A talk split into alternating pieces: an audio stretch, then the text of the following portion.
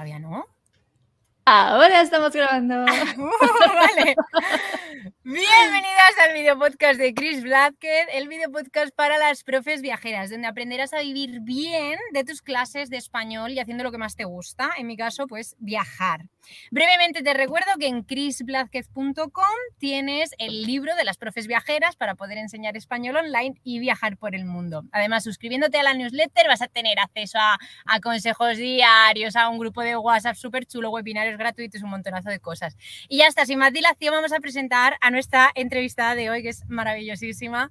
Eh, os voy a ubicar. Primero, yo estoy en San, eh, bueno, San Pedro de Jujuy, en el norte de Argentina, y Lola, Lola Gamboa, está en Málaga, ¿verdad? Sí, así es. Está en Málaga, vale. Lola es abogada con posgrado en traducción, profesora de inglés jurídico y formadora de profesores de idiomas. Vive en una casica preciosa, alejada del ajetreo de la gran ciudad, con su pareja y sus dos perros, Chico y Scooby. Y lo digo porque en realidad es mi medio sueño. O sea, yo mm, necesito viajar como método de inyección de vida, pero es verdad que luego el cuerpo te pide, te pide parar y es mi sueño el tener una casita así también, más alejada y tal. Y, hasta ahora, Lola, lo que más, lo curioso que fue es que después de pues, haberse formado en Derecho, después de haber dado inglés jurídico, formar a un montonazo de profes, ha decidido tomarse un tiempecito sabático. y de eso, bueno, y además esta es la segunda entrevista, porque la primera, no sé si lo quieres contar tú. Pues nada, habrá sido por algo seguramente. La primera la grabamos y, a Chris pues le entraron en la furgoneta, esta maravillosa la, furgo, la furgocasa que tienen y le, afanaron las cosas. Y entonces la, ahí estamos. Y, entonces pues nada, entre otras cosas que pues perdió, perdió eh, todo el contenido que, que, ya tenía, ¿no? Entre ellas la entrevista y tal, pero nada, a mí me encantó cuando me lo contó, no el hecho en sí, porque obviamente eso no le gusta a nadie que le pase, pero me encantó cómo me escribió y me dijo, bueno, bueno, estoy trabajando el desapego, así que bueno, pues nada, no hacemos sangre de esto, sino que seguimos adelante con este, esta energía que yo pensaba cuando estabas hablando de te van a llegar un montón de consejos, de tal, digo, con que te llegue un poquito de la energía de Chris Blackhead, ya, ya merece la pena suscribirse a la newsletter. Qué guay, muchas gracias, de verdad, no, fue, fue, o sea, fue, fue telita, fue el plan, el primer día horrible de, de, de llorar, de rabia, intentar buscarla a los policías que no me ayudaban ni nada y ya después fue como, bueno, pues ya está, a trabajar el desapego material. Raúl, mi compañero, me decía, así nos pesa menos la maleta. Digo, pues también es verdad, me puedo llevar más cosas aquí. Y ya está. Pero bueno, vamos a, lo que vamos. Antes de empezar, ahora Lola, lo que estoy haciendo con las entrevistas es, eh, pues como esto es un podcast de profes viajeras, preguntar cuál es la relación de mis entrevistadas con los viajes. Con los viajes. Eh, pues mira, a mí curiosamente me pasa que soy una viajera de, poco, de pocos días. Al contrario que tú que llevas ni se sabe, pues yo soy de muy pocos días y tal, ¿no? A mí me gusta volver a, mi casa, ¿no? Eh, mucho. De hecho, creo que lo que más me gusta del viaje casi es volver a casa.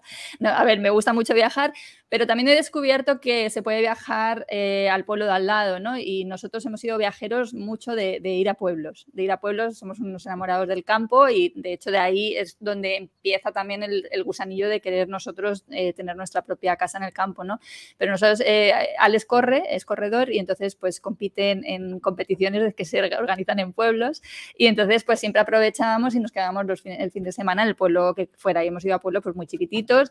Málaga es una provincia eh, de España que en realidad que es muy grande, ¿no? y entonces pues realmente a lo mejor puedes estar conduciendo tres horas hasta un pueblo al que eh, no, tanto por extensión a veces, sino porque, bueno, es, muy de montaña también, aparte de tener costa, ¿no? Que es por lo que es más conocida. Entonces, yo soy una gran eh, eh, defensora de volver al pueblo y los viajes a los pueblos han sido de lo que más me ha gustado hacer es que los, lo, además Mala, bueno, Andalucía un montón, pero tiene como un millón de, pueblecitos chiquiticos y aunque hay, o sea, que decir, hay algunos que están muy lejos, pero la gran mayoría en España por lo menos, compara, claro, yo ahora mismo lo estoy comparando con, las distancias de Argentina.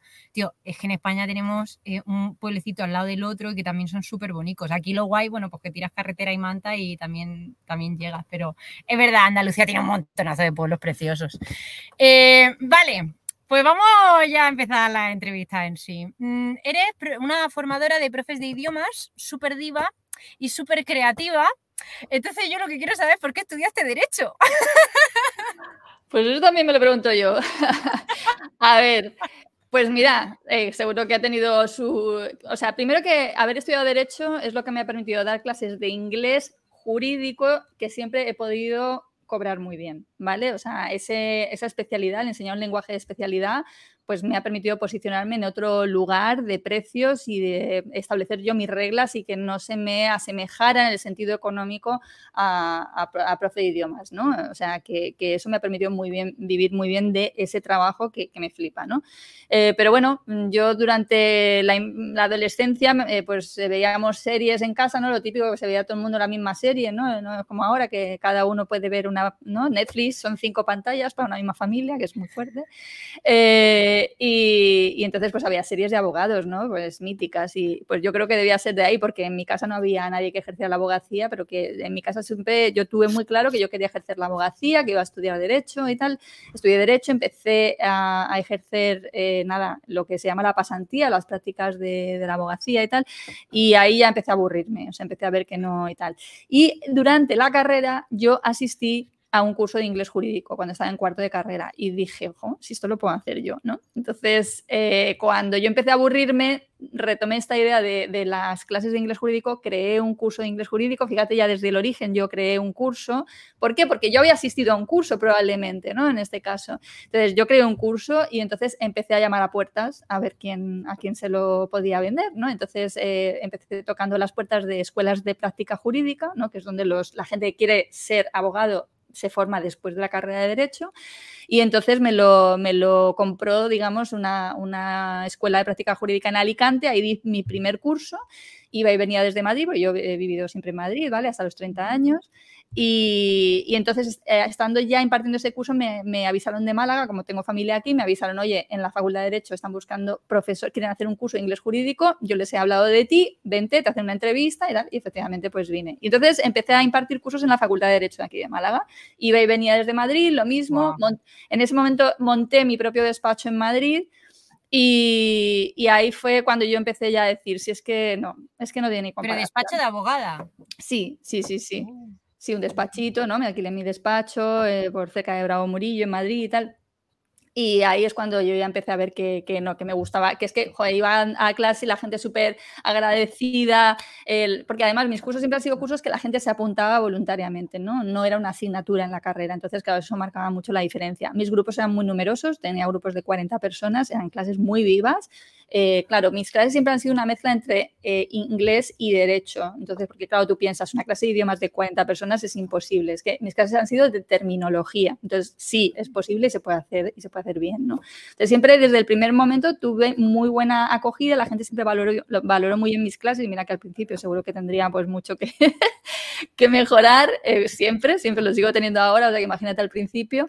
Y, y nada, pues hubo un momento en que hubo que hacer una decisión decir que por dónde oriento mi, mi, camino, ¿no? Y entonces en ese momento además yo estaba saliendo con un chico en Madrid y la cosa no, no terminaba de cuajar y yo decía, así es que me tengo que ir. Entonces me marché y me vine a Málaga, aprovechando, claro, mis padres tenían casa aquí, que son de aquí, de Málaga y tal, y entonces pues nada, pues me vine a Málaga a probar y, y ya, ya, ya no volví, o sea, de eso hace pues unos 20 años, una cosa así.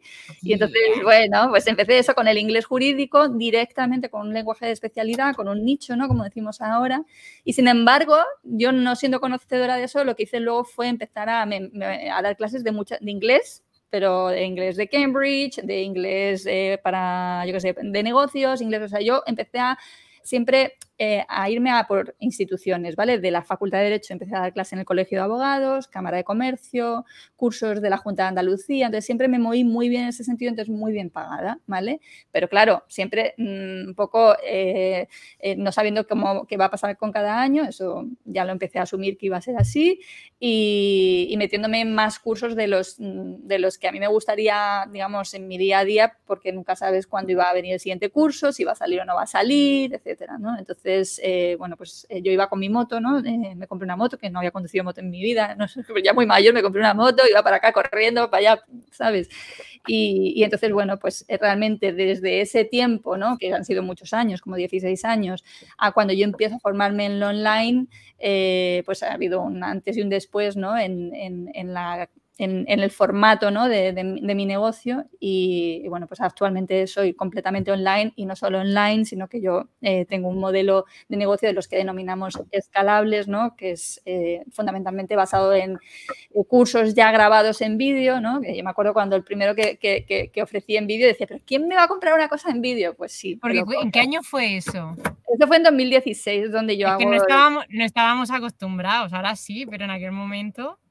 Sí, claro. Esto fue porque yo misma me di cuenta que yo me tenía que formar en marketing y entonces me hice un curso de marketing que era completamente en vídeo y que me costó 1.200 euros, que no sé eso en, qué se trasladará en otros países de precio, pero es un buen dinero, ¿no? 1.200 euros, oye, pues para mí era toda una decisión dar ese paso de formarme con un tío que no conocía de nada todo clases en vídeo, o sea, y yo aluciné lo que aprendí. Entonces, claro, eso ha sido muy importante, ¿no? A lo largo de, toda esta transición hacia lo online, como yo he ido haciendo ciertos pasos que me han ido haciendo clics, clics, quitándome prejuicios, ¿vale? Y viendo que si yo misma había podido aprender tanto, ¿por qué no iban a poder aprender mis alumnos con mis cursos? ¿no? Entonces, eh, la verdad que el primer año que pasé eh, a vender solo la grabación, es decir, que no impartía en directo, eh, fue el año que más cursos vendí, entonces ya fue como, vamos, o sea, es que estamos equivocados, estamos equivocados. Y con esto quiero decir, yo amo mi trabajo, soy súper creativa, me encanta estar con el alumno, pero también eh, hay que tener en cuenta que yo cuando empezaba a hacer la transición al online llevo 16 años representando la misma función, como yo digo, ¿vale? O sea, cuando tú vas a clase,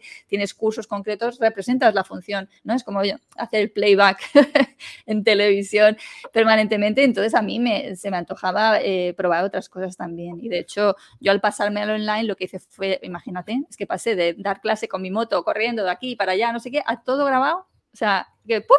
Mi tiempo hizo, se, se multiplicó por mil y claro, pues ahí es cuando surge la idea de empezar a, a tener ese contacto directo con otros profes y otras profes de idiomas, ¿no? a mentorizar, ¿no? a, enseñarles a montar este formato de negocio, porque aunque ya había gente mentorizando ¿no? en, el ámbito de profes de idiomas, eh, el formato que seguían y que la mayor parte siguen es el de las particulares, ¿no? o sea, el de enseñar a otros profes a ser eh, profes de particulares, que está muy bien, además es la mejor manera de empezar, yo creo, cuando partes de no tener conocimientos, o sea, pero el siguiente paso que yo propongo en general, ¿sabes? Y que no tiene por qué ser para todo el mundo, por supuesto, es el de eh, no tener absolutamente comprometido tu tiempo con, clases eh, particulares, ¿no? O sea, eh, fundamentalmente yo lo que propongo es que tú sepas, tengas muy claro qué es lo que quieres hacer con tu tiempo, ¿no?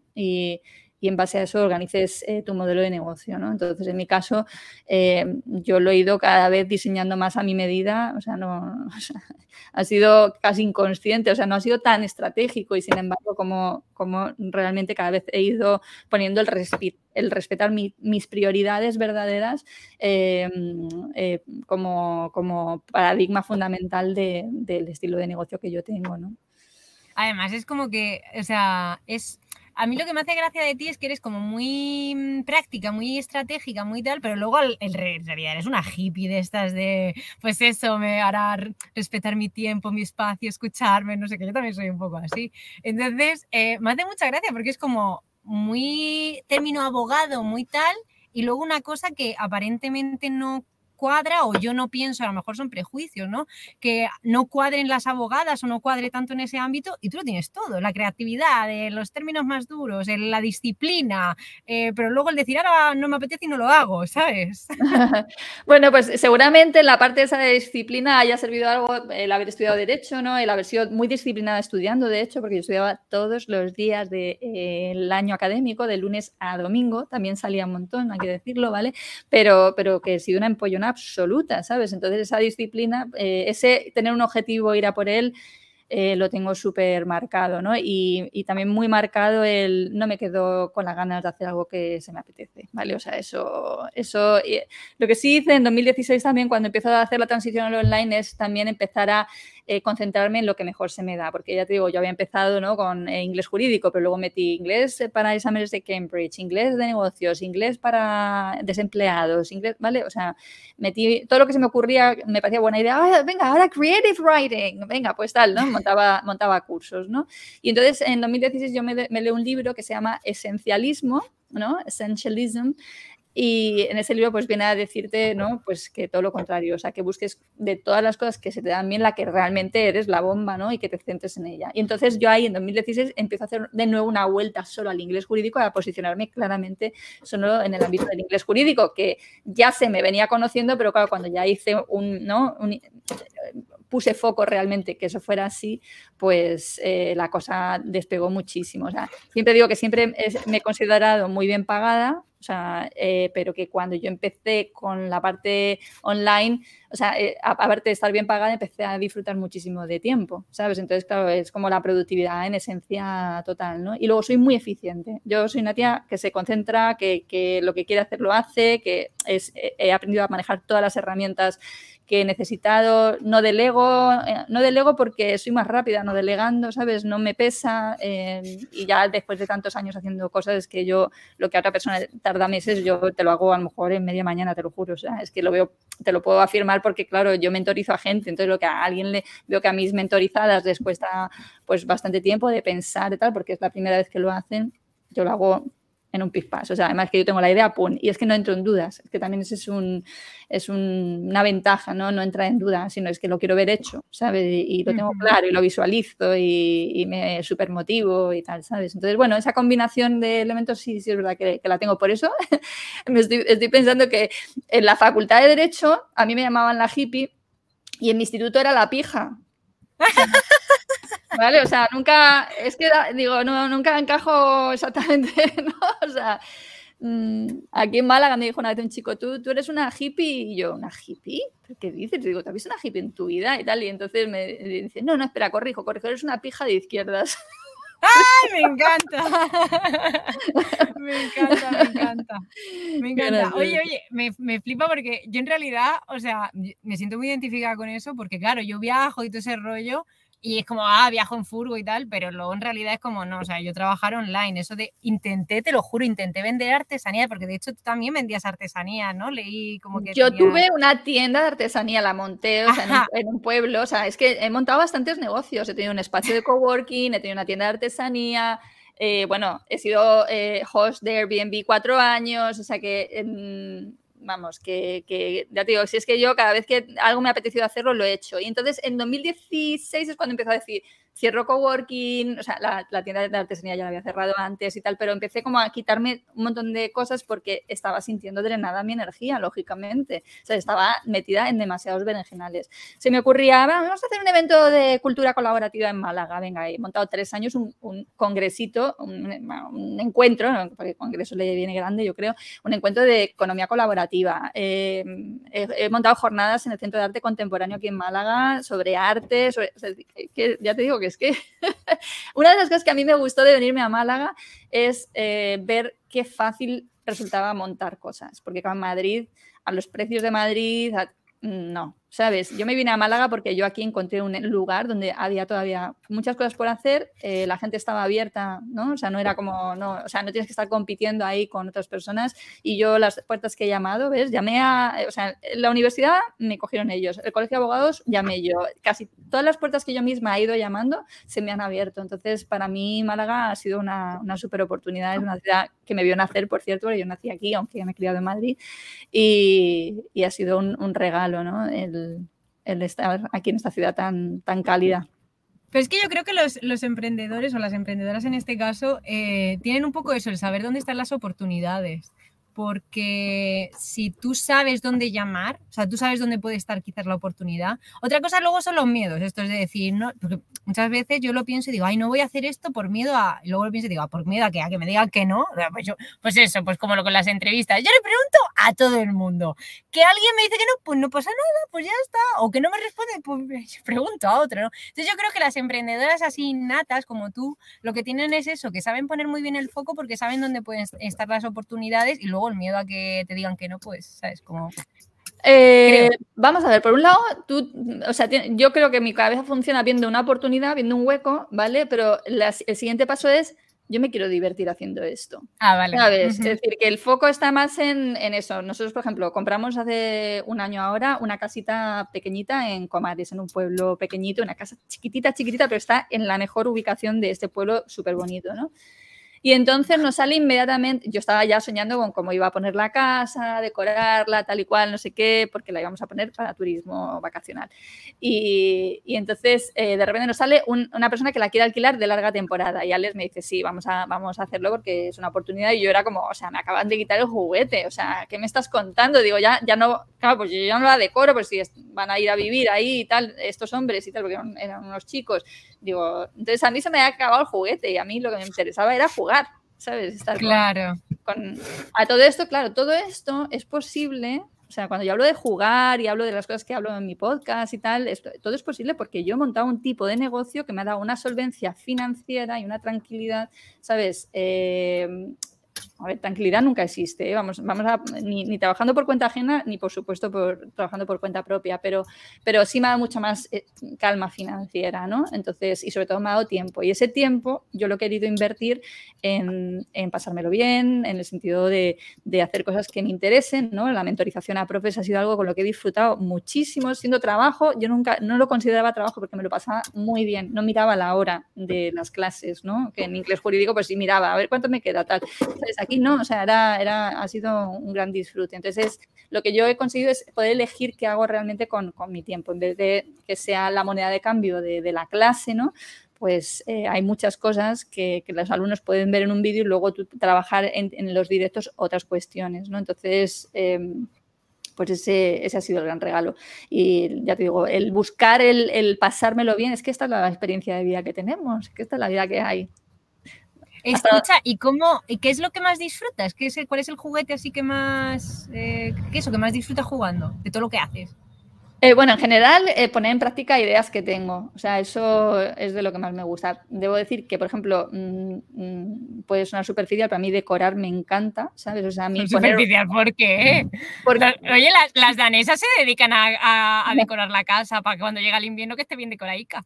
No, a mí, a mí es que me hace, igual que voy a restauración, a mí lo que me gusta es darle la vuelta a algo. Algo que estaba en un punto, eh, ponerlo en un punto completamente diferente, ¿no? O sea, la madera, por ejemplo, me alucina, ¿no? Coger un mueble que te lo has encontrado en la calle y de repente que el mueble sea la pieza central de tu casa porque le has dado un, un rollo ¿no? espectacular. Aprender a tapizar, todo eso, lo que es trabajo con las manos me, me gusta muchísimo también. O sea, el, ser profe online y crear cursos online, un trabajo profundamente intelectual, ¿no? que es todo el rato pues maquinando con la cabeza, pensando tal, y luego está la otra parte que es la parte manual que me, que me gusta muchísimo y que me parece muy sana.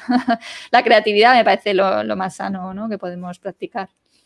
Qué guay, tío, me encanta, me encanta. Entonces tú ahora te vas a dedicar, bueno, hablemos un poquito de, del sabático. Eh, ¿Te vas a dedicar más a la restauración y a la creación y a la yoga y todo ese rollo o no tienes ni idea de lo que se te viene? No tengo ni idea, no tengo ni idea. O sea, no, no tengo ni idea. Lo que sí es, eh, eh, a ver, yo dije, voy a llamarlo sabático para que todo el mundo entienda que me voy a tomar un periodo ¿no? de descanso de mi, de mi ocupación habitual. Pero primero, ¿por qué? ¿Por qué? ¿Por qué, ¿Por qué lo decides? ¿O por qué pues mira, eh, eh, me venía rondando desde hace tiempo, ¿sabes? Eh, pero ya ha sido un momento como que internamente como que lo he tenido muy claro, ¿sabes? Entonces, -huh. como pues lo que estoy aprendiendo con la edad es a escuchar más a esa parte de ti que sabe en realidad lo que tú quieres hacer.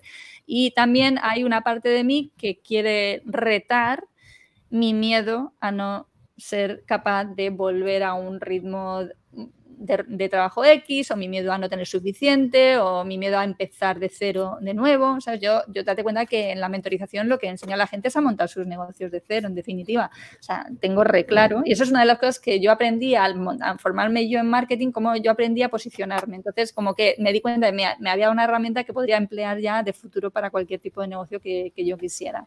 Entonces, ya te digo, ha sido más una voz de la intuición porque no, no hay un plan, o sea, ¿qué, ¿qué, vas a hacer? No lo sé, no lo sé, o sea, solo sé que ahora mismo, gracias a que hay un colchón, ¿vale? Económico, eh, que es eh, debido a este formato de negocio que he montado, hay un colchón económico que en el pasado nunca había. O sea, en el pasado uh -huh. yo siempre he sido un previsora, entonces yo personalmente sí tenía mi, mi, colchoncito, pero la empresa no tenía colchón, la empresa iba al día. ¿sabes? Porque yo tengo una SL, una sociedad limitada, iba al día totalmente. Eh, ahora la empresa tiene perfectamente unos fondos que a mí me permiten decir, pues ahora es el momento, tengo 48 años, ¿cuándo lo voy a dejar? ¿Sabes? Y lo que contaba en el podcast y contaba también en, el email. Que, tu podcast es el de hoy, es un buen día, ¿no? Imagino que. Hoy es un buen día. El, el, último episodio que lo he publicado hace, hace nada porque lo tenía pendiente. Sí, el 22 creo que fue, que lo, lo he escuchado, muy chulo. Pues lo que decía era eso, yo, yo durante la carrera no me fui de Erasmus, no me fui de Erasmus porque eso tenía un régimen de estudio muy, muy, ¿no? Lunes a domingo, tal, ¿no? Y yo decía, es que si yo me voy de Erasmus, es que yo me despiporro y como vuelvo yo a este ritmo dictatorial de estudio, ¿no? O sea, no lo vea factible. Y entonces nunca me fui. Y ahora, después de haber, mirando, echando la, vida, la visa un día, digo, hay que ver la de tiempo que yo invertí en estar empollando derecho que no me ha servido, no, no, era necesario para lo que luego he hecho, o sea, la carrera sí me ha venido bien porque luego he podido enfocarla por la vía del lenguaje jurídico, Digo, pero no era tan importante sacar esas notas, ¿sabes? Ni invertir tanto de mi tiempo que yo podía haber estado haciendo otras cosas más interesantes, más divertidas, nutritivas para mi vida, ¿no? Y entonces de repente me hago consciente de que esto está pasando ahora también, ¿no? ¿Sabes? Digo, ostras, de alguna manera vuelve a pasar, ¿no? Entonces, es, eh, esto, esto fue una de, las, de los clics que, que, hizo que ya lo del sabático cobrara mucha potencia. Es decir, ostras, otra vez pues o sea, me vuelvo a, vuelvo a entrar en esa rueda, ¿no? De que me creo que lo importante es, ¿no? Pues trabajar, ser muy productiva y mira que yo ya tengo un formato, hay que decirlo que también esto se mezcla con, ya con un formato de, de trabajo muy reducido, ¿vale? De, de, tiempo. Pero aún así, y aún así con ese formato reducido, digo, de hecho yo me decía, tía, o sea, ¿qué más quieres? Ya un sabático, o sea, ya es la hostia lo tuyo, ¿sabes? Si es que trabajas tres, cuatro horas diarias, o sea, es que esto no puede ser. Y, no sé, pero, yo creo que es importante escucharse y, sobre todo quitarse ese miedo porque mientras tengas salud, tú puedes salir adelante. Tú puedes salir adelante, esto es así. Y bueno, también te digo que, claro, todo este, eh, todo este tiempo de trabajo pues me ha, dado no solo ese colchoncito económico, sino que yo tengo mi casa pagada, tengo una serie de recursos que nadie me ha dado, que me los he generado yo, porque yo no vengo de familia ¿vale? Que me haya me han dado la carrera, eso sí, el, el, estudiar, que el, el, pagarme la carrera, pero que te a decir que no es que esto venga de un patrimonio eh, familiar, ni mucho menos, ¿sabes? O sea, y, bueno, pues eh, me, me, he generado un, una, muy pocos gastos, ¿no? Una, una, manera de vivir en la que tengo muy pocos gastos y eso también, pues claro, eso, eso me permite también tomar esta decisión. Ya te digo, ha sido, pues yo creo que ha sido el momento en el que yo empiezo a sentir que, oye, el podcast que me flipa hacer hoy no tengo ganas de hacerlo. Ah, eh, ¿Sabes? Es decir, cuando empiezo a sentir que es que, que, eh, mm, que ya no es tan verdad lo que estoy haciendo, porque no, no lo siento en el corazón, ¿sabes? Entonces, em, yo siempre les digo a las alumnas, digo, es muy importante unir pasión con estrategia, ¿no? ¿Por qué? Porque cuando la pasión decae, por el motivo que sea, la estrategia te va a sostener porque tú sabes que esto funciona, ¿no? Entonces, claro, yo ya llevaba más tiempo, un tiempo, un cierto tiempo, no sé cuánto, ¿sabes? Confiando más en la estrategia, ¿sabes? Eh, hay un momento en que ha decaído esa parte y que he dicho, necesito realmente un descanso porque empiezo a no tener ganas de hacer lo que me encanta hacer. Entonces, eh, ahora es el momento de parar. También te digo una cosa, el otro día lo comentaba, yo creo, no sé si con vosotras en clase, eh, digo, a todo, todo el mundo que seguimos a alguien, hay un momento que nos cansamos de ese alguien a que seguimos. Sí, lo dijiste. Y digo, y está bien darles a las personas un respiro, dártelo tú, no tener miedo de que, de qué pasará. Si cuando vuelves, pues, la gente ha empezado a escuchar a otras personas y no tienen ganas de escuchar a lo que tú tienes que compartir, pues eh, tu camino irá por otro lugar, ¿no? Entonces, ese es uno de los eh, poderes que yo quiero extraer del sabático, es esa autoconfianza en que haga, pase lo que pase, yo voy a seguir saliendo adelante bien, ¿sabes? Entonces, como una de las cosas que yo tengo es que no me faltan ideas y mi, mi problema es, algo contrario. Eso. Mi problema es el contrario, ¿sabes? De hecho, ya te digo que en 2016 tuve que hacer una apuesta decidida de, tía, quítate cosas, ¿sabes? O sea, porque esto no puede ser. Eh, entonces, pues ya te digo que tengo como muy clara la confianza de que yo sé montar cosas. Entonces eso es, muy potente, ¿no? Y luego otra cosa es que la gente las acoja, ¿eh? que no todas las propuestas que yo he hecho me han salido bien, ni muchísimo menos. O sea, claramente mi negocio actual es el negocio más rentable de todos los que he tenido, pero vamos, de aquí a Lima, ni, ni el coworking, ni, ¿sabes? O sea, eh, pero bueno. Pero porque has sabido dar respuesta a necesidades, porque eh, no me acuerdo que no sé qué momento decías que cuando querías montar algo eh, te ibas a los grupos de Facebook y preguntabas, si tuvieses una pildurita, ¿cómo harías esto? ¿no? O sea, al final es buscar la necesidad y resolvérsela tú. Y conforme respecto a lo que estabas diciendo antes, yo creo que imagínate, si tú vuelves, ¿no? Y hay otras personas que de, repente se han ido y han escuchado a otra gente porque, bueno, porque, es que siempre va a haber gente que te necesite en ese momento. O sea, porque tú dices, nos cansamos de, la gente eh, a largo plazo o, no es el mensaje que necesitamos. Empezamos un mensaje que necesitamos y después dejamos de necesitarlo. Pero seguro que si vuelves, en es que va a haber alguien que, que necesite el mensaje que tú vayas a transmitir, sea cual sea. Y una de las cosas es eso, saber cuál es el mensaje, o sea, dar el mensaje que tú quieres dar y dar un mensaje que la gente necesita. Yo creo que en eso haces tú muy bien el balance.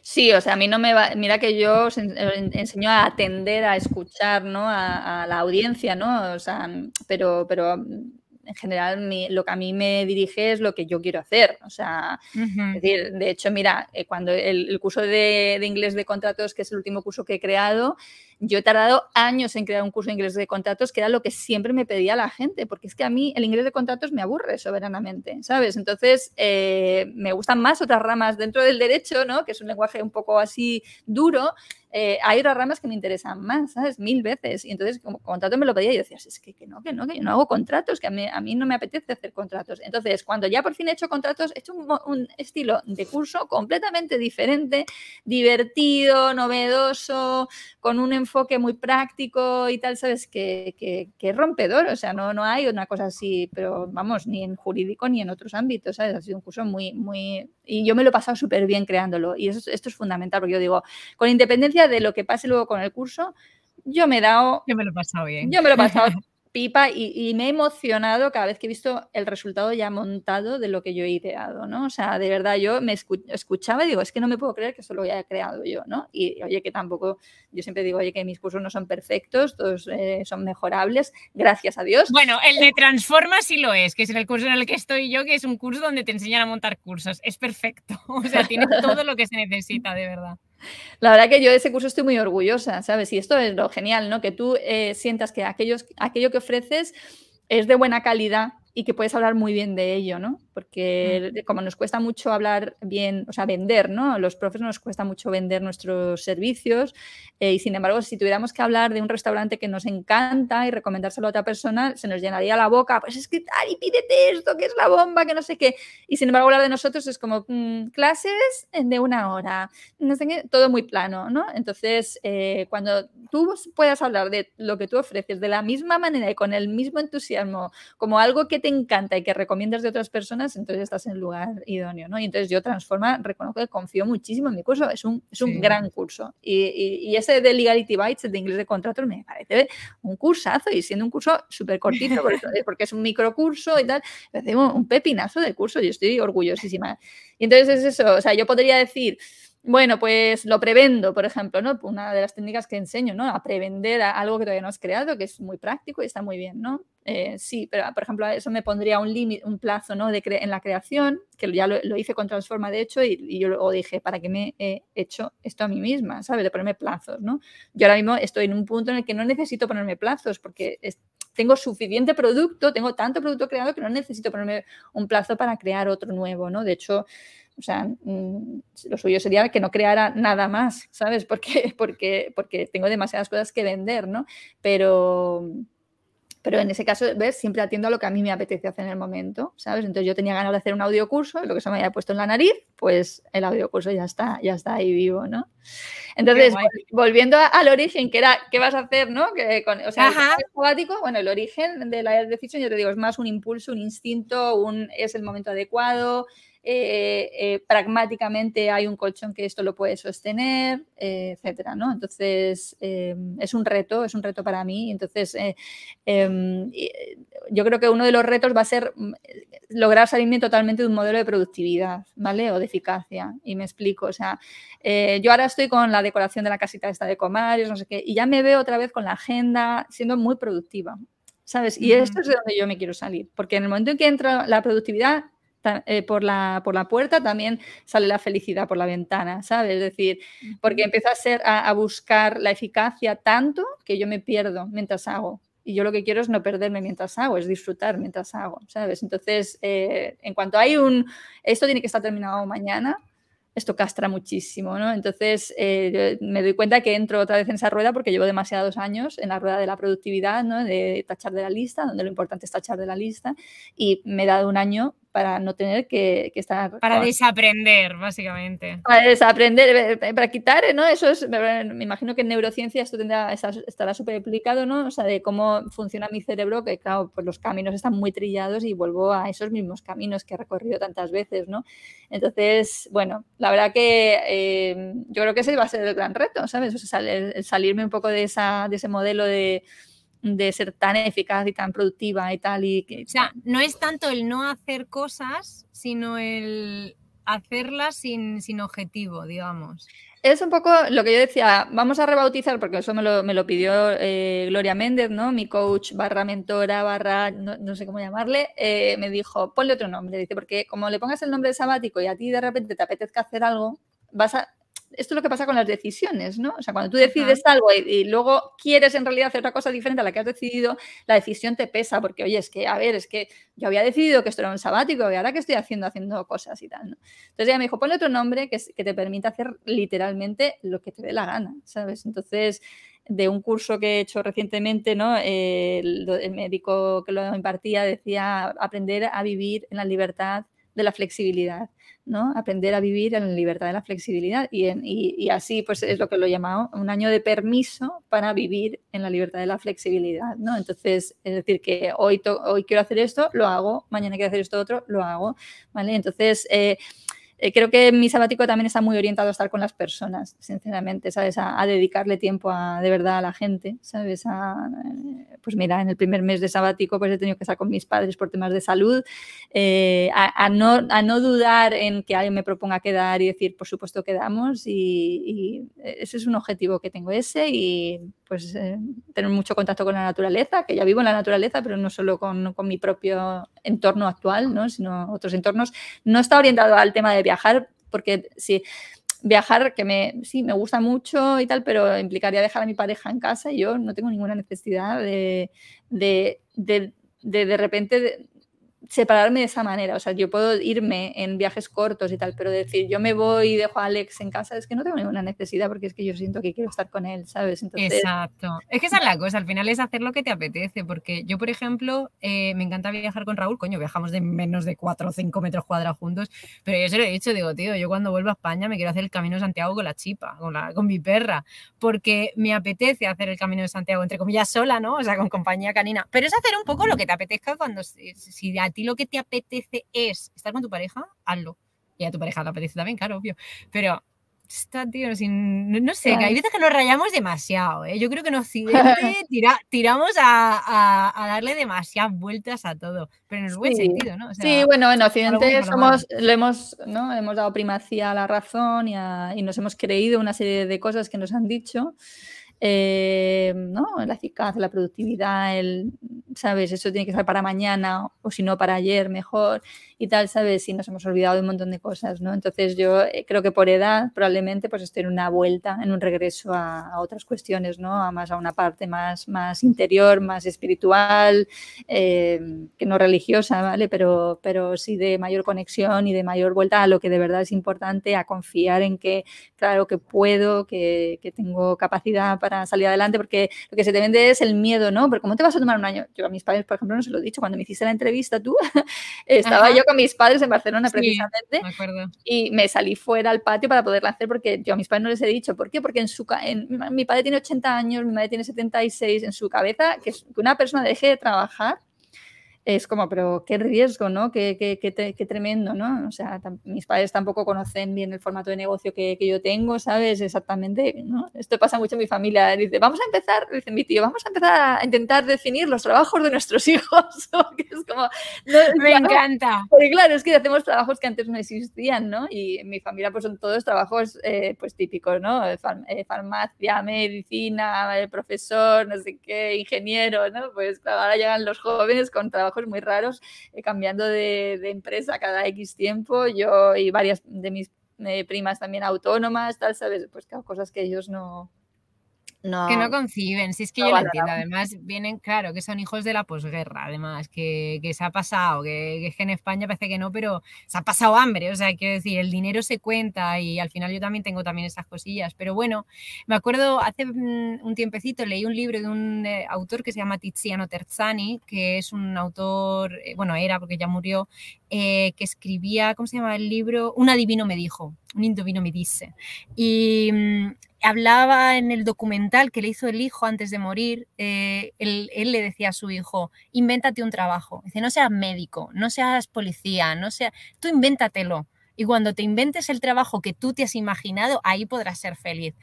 Que bueno, que por ejemplo yo veo que mi hermano es médico, pediatra, de hecho justo esta, esta, noche lo voy a entrevistar también, y oye, y él le encanta y lo disfruta y lo adora, pero bueno, en mi caso yo sé que lo que me he inventado, pues bueno, a mí me, me hace feliz, más que el seguir un patrón de otro.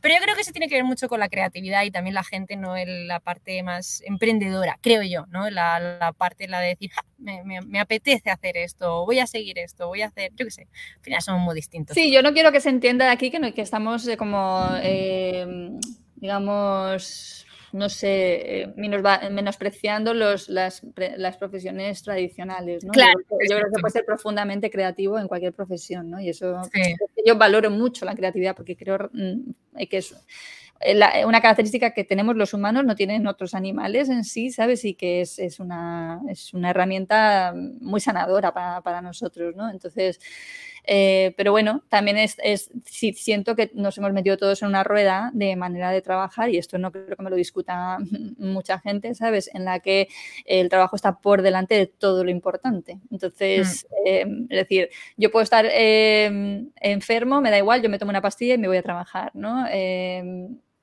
Cosas que realmente tus hijos son lo más, lo más prioritario, los ves una hora por la noche y tal, pues mm, esto eh, yo creo que se puede establecer otra, otro formato de trabajo, ¿no? Em, mm. Vamos, que no, que no es nada nuevo. Mi padre me hablaba, no me acuerdo de qué autora, eh, de hace bastante tiempo, que, que llevaba muchos años, eh, ¿no? Mm, predicando la, la jornada la jornada de cuatro horas, ¿no? La, que, la jornada laboral, eh, Tim Ferris. Pero es Tim Ferris, ¿vale? porque el Tim Ferris es la semana laboral de cuatro horas. Ah, es verdad, tienes razón. eso ya es la de leche, ¿no? O sea, pero, pero no era, o sea, como el reparto de trabajo, ¿vale? Es decir, que eh, habría menos desempleo si las personas trabajáramos cuatro horas. A mí me parece muy sano trabajar, de hecho, y, efectivamente yo no me tomo el sabático para no hacer nada, al revés. O sea, yo me tomo el sabático para poder hacer ¿eh? me tomo el sabático para poder hacer. Entonces, eh, pero poder hacer lo que yo elija, ¿no? Eh, con esa presión de ahora esto, ahora lo otro, ahora no sé cuánto, ¿sabes? Y, bueno, yo soy, es verdad que en mi trabajo actual, ¿no? Soy muy creativa, tengo el podcast, el blog, los cursos, etcétera, pero soy muy, muy organizada. Entonces, esa organización, esa necesidad de controlar ese miedo, en definitiva, ¿no? O sea, es que si no controlo, se me descontrola el chiringuito, ¿no? Entonces, es a lo que yo quiero un poco retar con esta, con esta etapa de permiso. Qué guay. Pues yo creo que con esto vamos a ir terminando. Eh, Lola, eh, date un consejo a ti misma. Mira, date dos consejos, a ver cómo sale la cosa. Uno, a la Lola que está empezando a plantearse si hacerse el sabático o no. Y uno, a la Lola que ha terminado el sabático. Uy, madre mía. Eh, vamos a ver. A ver, cuando me has hablado de darte un consejo, para mí, eh, el consejo que yo me doy a mí misma es algo que me digo para refrenar esa necesidad eh, pues de control, ¿no? De, tener seguridad y es confía en que la Lola del futuro sabrá lo que tiene que hacer. ¿Vale? Entonces, yo ahora no puedo controlar ni mañana, ni pasado, ni lo que va a pasar el día siguiente, ¿no? Dentro de una semana, ¿sabes? es confiar que la Lola de ese momento tendrá mucha más información y sabrá mejor lo que toca, ¿no? Como Yo siempre digo más vieja y por lo tanto más sabia para tomar decisiones. más vieja y más sabia.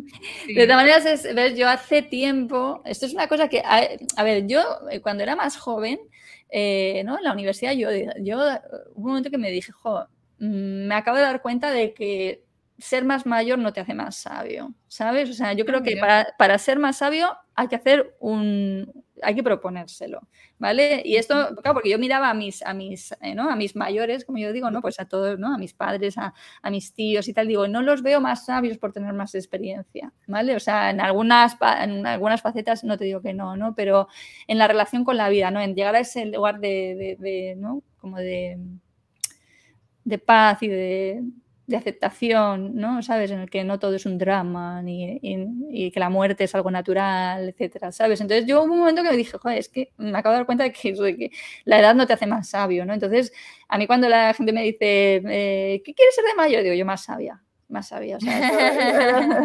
lo, tengo, claro, ¿sabes? Entonces creo que no es por edad, es porque tú hagas ese propósito de, de, de, hacerte las grandes preguntas de la vida, ¿sabes? Ahí es donde está la sabiduría, para mí, ¿sabes? No en saber responder a una situación que se te ha planteado ya mil veces, ¿no? no o sea, más bien en, en estar abierto bueno, pues a, a, plantearte ciertas cuestiones que, que son muy profundas y que, que todo ser humano en algún momento de su vida se las va a plantear o, o, o no. O se las. Yo tenía un amigo, me acuerdo en Francia, que él me decía: la vida son exámenes. La vida te va a poner, te va a poner la misma situación varias veces y vas a ir suspendiendo el examen hasta que de repente te des cuenta de que verdad es un examen y de verdad decidas aprobarlo. Pero mientras tanto, tú no te preocupes que la vida te va a poner el, el mismo examen una y otra vez hasta que lo apruebes.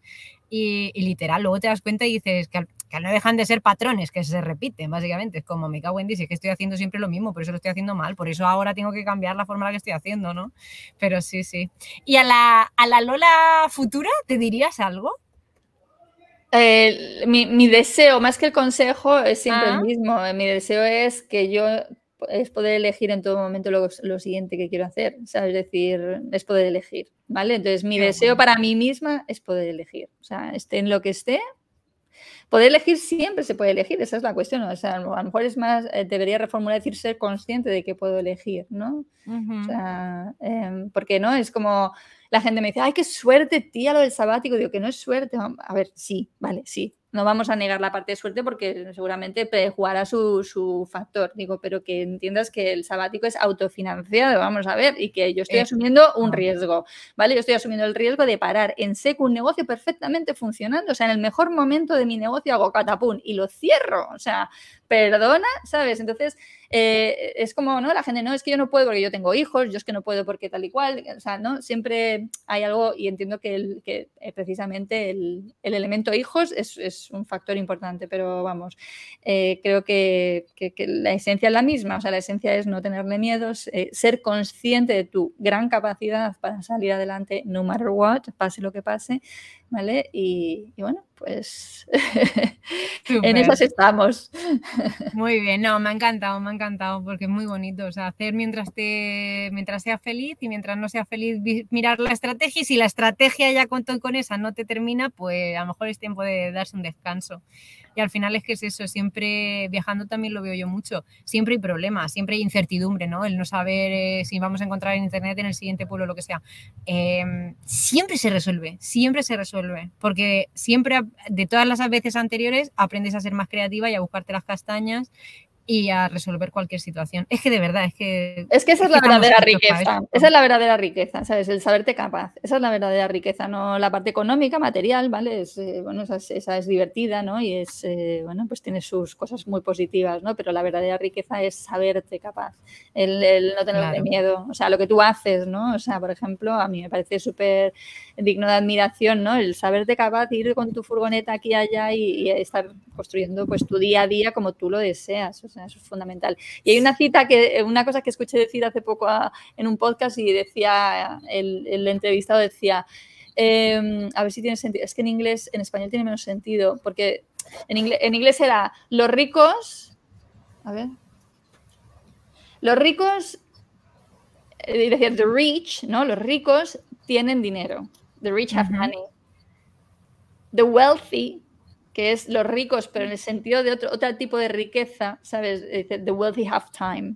Estos ricos, estos ricos tienen dinero, ¿no? O sea, es que no sé cómo podemos traducir, mm, porque las dos palabras son rico en, español, ¿vale? Pero que se entienda que son dos tipos de, riqueza, diferente. La, material y la, inmaterial, ¿no? Eh, entonces, claro, yo, yo quiero estar en el lado de los wealthy, ¿vale?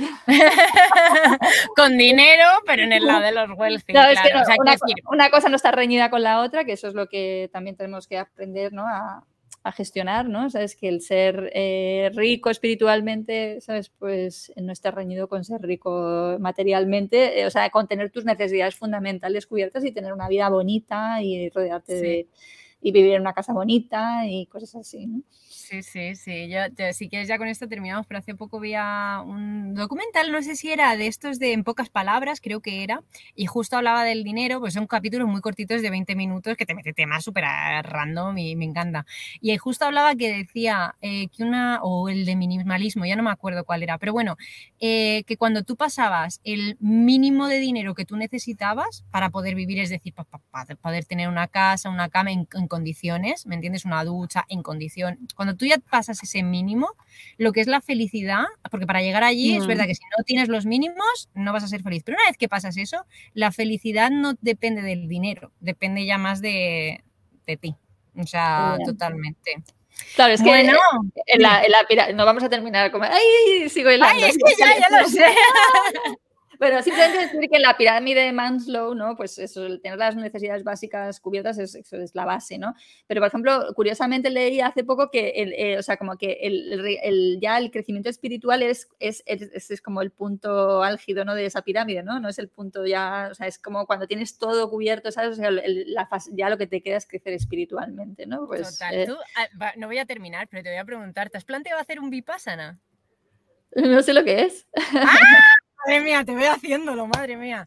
¿Tú has meditado alguna vez, seguro, no? Sí, claro, sí, sí. Claro, los vipassana. Yo me hice un vipassana en Brasil. Son retiros espirituales eh, que se hacen con la técnica de meditación vipassana. Es una técnica de meditación, en realidad es un curso de meditación en el que te enseñan a, utilizar esa técnica. Son 10 días de meditación de 10 horas diarias. Te pegas Es, acabas, o sea te, es muy duro, pero sientes muchas cosas en el cuerpo y mm, porque solo estás meditando. O sea, comes súper sano, eh, te da tanto servido, no tienes que preocuparte absolutamente por nada y lo único que tu, tu, única preocupación es meditar. Y te levantas a las 4, me parece que sonaba, a las 4 y media empieza la primera meditación, luego hay, o sea, no es que no es in, roll, no es, no es eh, seguido, hay paragones y hay breaks y tal, pero, mm, pero jolines, eh, échale un vistazo, hay meditaciones de un día, de tres, y el curso de verdad son de diez. Yo lo hice en... es durísimo. ¿Sabes el momento más duro que tuve, tía? El momento más duro porque tú no puedes ni hablar, ni mirar a los ojos a nadie, ni tocar, y, estás con... lo más duro. Yo pensaba, digo, wow, no voy a poder hablar, tal, no, lo más duro era. Sí, no, lo más, lo más ah, que tuve fue que, claro, yo en Brasil eh, sabía que había, ¿cómo se llaman estos? ¿Se llaman pelícanos? No, los que son así con el pico... Mm, Tucanes. Tucanes, exacto tía, de repente vi en, un pedazo de árbol que era como que estaba ahí, eh, justo al salir de una meditación, no, justo antes de entrar a una meditación grupal que estábamos haciendo un break, veo de repente cinco tucanes, cinco tucanes ahí puestos, están como ahí, pero la gente pues está en su rollo, ¿sabes? Más eh, tal, pues está ahí, que no puedes mirarte a los ojos, están todos mirando para abajo, y mis ganas locas de decir, chicas, que hay cinco tucanes ahí. Y ahí me di cuenta el, lo de la felicidad es felicidad también cuando es compartida, ¿sabes? Cuando ves algo que te hace muy feliz y le puedes decir a la gente, en plan, chicas, disfrutad de esto también, que a mí me ha hecho feliz. Pero bueno, eh, pues no, puedo decir de hasta cuando beberé, pero no es eh, por donde en general, o sea, yo no soy tan fan de los retiros ni de... ni yo tampoco, yo no he a meditar. Creo, creo eh, bueno, a lo mejor lo, tienes que hacer para, para, para, para, tomar otras decisiones y tal, pero yo voy por otro camino, o sea, no, bueno. no, no, no, veo, o sea, hay ciertas cosas, prácticas que se han puesto muy de moda y tal, que, que con independencia de que les le sirvan mucho a las personas que lo pueden hacer y que no, no es un juicio, ¿eh? pero no, no, no, no, no, no, es, no es para mí, yo creo, yo estoy como en un aspecto como mucho más, más sencillo, ¿no? De, no, no, hay que, no veo la necesidad de someterme a, a estas prácticas ¿sabes? O sea, que, me, me, parecen muy atractivas, ¿eh? tengo que decir, pero no... No, pero yo creo que si no te atrae tanto, tanto de primeras, porque a mí la primera vez que me lo contaron dije, yo ni de coña lo hago, pero sí que me fue como, cuéntame más, me interesa mucho, ¿sabes? Sí que había un gusanillo. Yo lo he visto que la gente que lo ha hecho era porque tenía un gusanillo cuando alguien se lo había contado previamente. Entonces, pero bueno, ya está, si al final... Claro, claro, claro. Sí, encontrar, encontrar un poco lo tuyo. Hay, tantas cosas, ¿sabes? Hay tantas cosas. Y hay, hay, unos eh, a los que sigo yo que, que me encantan, un matrimonio súper mayor, que dicen, eh, su, su, ¿no? una de las cosas que ellos dicen es working on yourself doesn't work, ¿no? Trabajarte no, no funciona, ¿no? Entonces hay veces que invertimos como muchísima energía en hacer prácticas eh, un poco duras para, para asimilar, ¿sabes? Y, luego me pregunto, ¿no? ¿En qué medida eso, qué impacto ha tenido en tu vida? Pues eso es una buena pregunta a realizarse, ¿no? pero vamos, que ya digo, hay muchísimas cosas muy interesantes. Eh, yo cada vez leo más sobre, sobre un montón de cuestiones y la verdad que me, me, me, llaman la atención, pero como que voy eligiendo qué es lo, dónde yo quiero realmente invertir, ¿no? Tu tiempo, claro, qué guay. Vale, ahora sí. Vamos ya. De las calles, por favor. Claro, porque aquí luego la gente me dice, tía, va a hacer los podcasts muy largos. Pues sí, es verdad, pero es que me cuesta cortar, te lo juro. Pero bueno, Lola, muchísimas, muchísimas gracias. Dinos aún así, aunque tú estés de tu momento de tal, por si alguien lo ve, ¿dónde te pueden encontrar? Bueno, pues aunque yo esté en mi momento de tal, como dice Chris, eh, hay un montón de recursos. Pero no quiero llamar sabático, en tu momento de, ¿cómo era? De flexibilidad, de, de tiempo para la flexibilidad. Eh, bueno, eh, hay un montón de materiales que he ido creando a lo largo de, muchos años, ¿no? Y los podéis encontrar en educaciondigital.es, ahí tenéis el podcast, tenéis el blog, em, tenéis los cursos, ¿no? Entonces, bueno, ahí se puede ver el trabajo que he invertido durante todo este tiempo atrás. Perfecto, muchísimas gracias Lola. A un ti. grande y ya está. Y nos vemos este miércoles, creo que es, el miércoles que viene. Ahí nos vemos, Cris. Un abrazo. Chao, chao, Yo no tengo que hacer nada, ¿no? Ahora. Ya. Bueno, luego